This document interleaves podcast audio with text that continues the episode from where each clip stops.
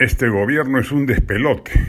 Es un sismo político de gran magnitud el que ha detonado el destape de Anuska Buenaluque en Epicentro TV,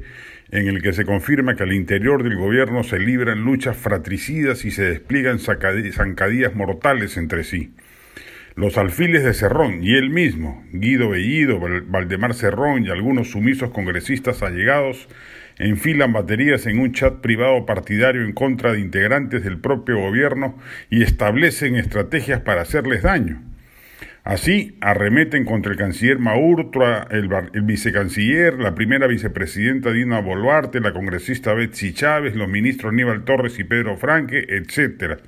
y sin ninguna atribución legal para permitírselo, el secretario general de Perú Libre, Vladimir Cerrón, instruye los pasos a dar para golpear a sus enemigos dentro del régimen.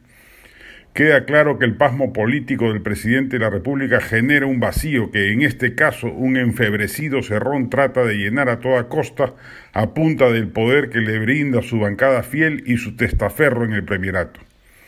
El gobierno flaquea, se tambalea, no por obra y gracia de la oposición congresal, de los medios periodísticos adversos o de algún imaginario sabotaje de los poderes fácticos.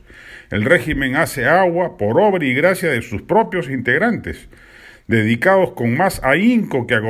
que a gobernar, a capturar cuotas de poder a favor de cada uno de los grupos de la coalición de, de izquierdas que disque nos gobierna. Ya se entiende el desmadre cojonudo en medio del cual estamos. Castillo no ata ni desata, se resigna a ser mero espectador de las luchas intestinas, sin zanjar en favor de ninguna de ellas y provocando así un resultado de parálisis, mediocridad y desabruptos por doquier, sin orden ni concierto.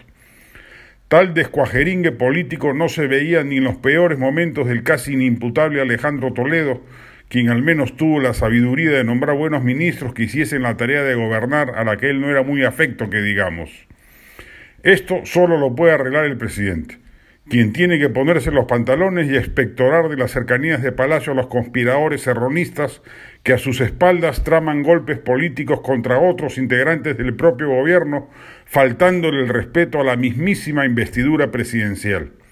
Si Castillo deja pasar por alto estos hechos, corroboraría que es un pelele con el que se equivocaron grosera e irresponsablemente millones de peruanos.